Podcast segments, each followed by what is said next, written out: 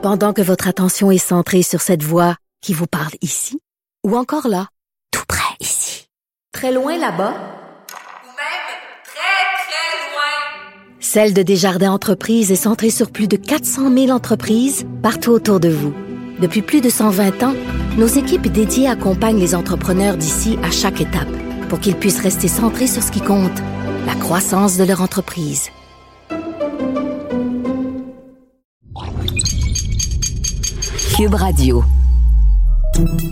Salut, c'est Charles Tran avec l'équipe dans 5 minutes. On s'intéresse aux sciences, à l'histoire et à l'actualité. Aujourd'hui, on parle de sondage. De nos jours, on nous sollicite par sondage pour connaître notre opinion sur à peu près tout et n'importe quoi. Souvent, ce sont des sondages d'opinion politique, si on a confiance en tel parti, tel politicien. Mais euh, la fourchette est très large dans les sondages. On peut s'intéresser à notre appréciation d'une marque de biscuits ou encore pour savoir qu'est-ce qu'on écoute comme émission de télévision. Les sondages sont devenus des outils très populaires, donc pour prendre le pouls de la population.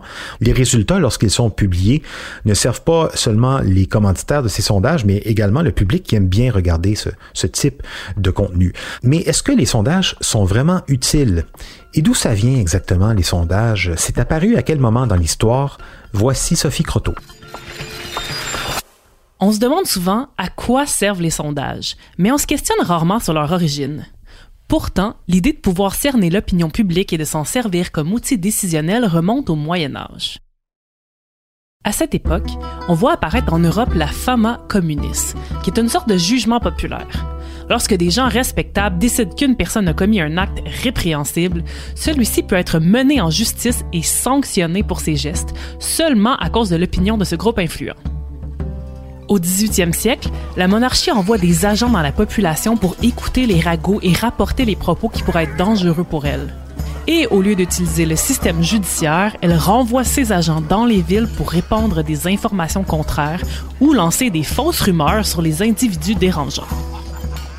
Parallèlement à ça, les gouvernements européens commencent aussi à développer un système de statistiques pour avoir un meilleur portrait de leur population, souvent morcelée à cause des nombreuses guerres et conquêtes.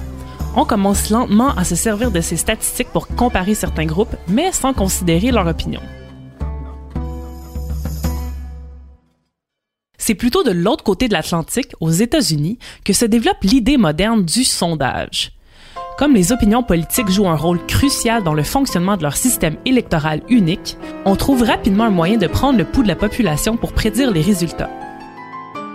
Dès 1812, les grands journaux publient des petits coupons dans leurs pages que les électeurs doivent remplir et retourner. Ce système, appelé straw poll ou vote de paille, perdura pendant plus de 100 ans jusqu'à ce qu'un certain George Gallup remette en cause son fonctionnement lors des élections de 1936.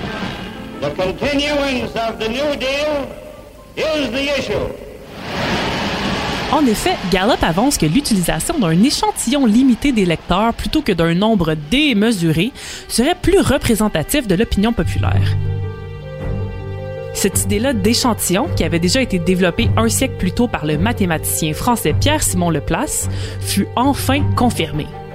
Gallup prédit correctement la réélection de Roosevelt alors que les 20 millions de coupons distribués par le Literary Digest avaient annoncé sa défaite. Gallup prédit correctement 16 des 18 élections suivantes et assit confortablement la crédibilité de sa firme dans le domaine des sondages. Ces pratiques se répandirent rapidement en Europe et au Canada, où des firmes se basèrent sur le même modèle pour récolter les intentions de vote. Les grandes compagnies emboîtèrent à leur tour le pas pour développer des études de marché afin d'obtenir un portrait robot assez précis de leurs consommateurs cibles. Toutefois, on reste encore assez méfiant des sondages de nos jours, surtout depuis l'avènement de l'Internet qui a permis de répandre la pratique sans souci des règles. Pourtant, les billets de sondage sont bien connus et étudiés par les grandes firmes qui ont à cœur d'offrir des résultats crédibles et représentatifs, que ce soit dans le secteur politique ou commercial. On reproche par exemple au sondage d'influencer l'opinion des électeurs qui s'y fieraient pour prendre leurs décisions venues le temps du vote. Claire Durand, professeure à l'Université de Montréal et présidente de la World Association of Public Opinion Research, s'est dernièrement penchée sur la question et a démontré que ceci n'était qu'une fausse impression. en étudiant les intentions de vote de quatre élections provinciales et fédérales de 2007 à 2012, elle a remarqué que les gens qui consultent les sondages sont plus âgés et plus instruits que la moyenne, en plus d'être davantage intéressés par la politique et donc déjà convaincus de leur choix. Le sondage serait donc représentatif de la population, mais pas de ceux qui les consultent. Si les sondages peuvent servir d'outils aux partis politiques et aux compagnies pour prendre des décisions, ils sont aussi le reflet d'une démocratie saine et vivante. Tant qu'on puisse vérifier la qualité des informations méthodologiques et comparer plusieurs sondages pour faire une moyenne, ils seront toujours un moyen efficace et surtout fascinant de comprendre nos sociétés. Parce que si les sondages peuvent être utiles et éclairants, ils peuvent aussi servir des causes moins nobles ou qui répondent à des ambitions autres que celles de servir, mettons, le, le bien commun. D'où l'importance de regarder les échantillons, les marges d'erreur et bien sûr la formulation des questions qui sont posées. Merci Sophie Croteau, c'était en cinq minutes.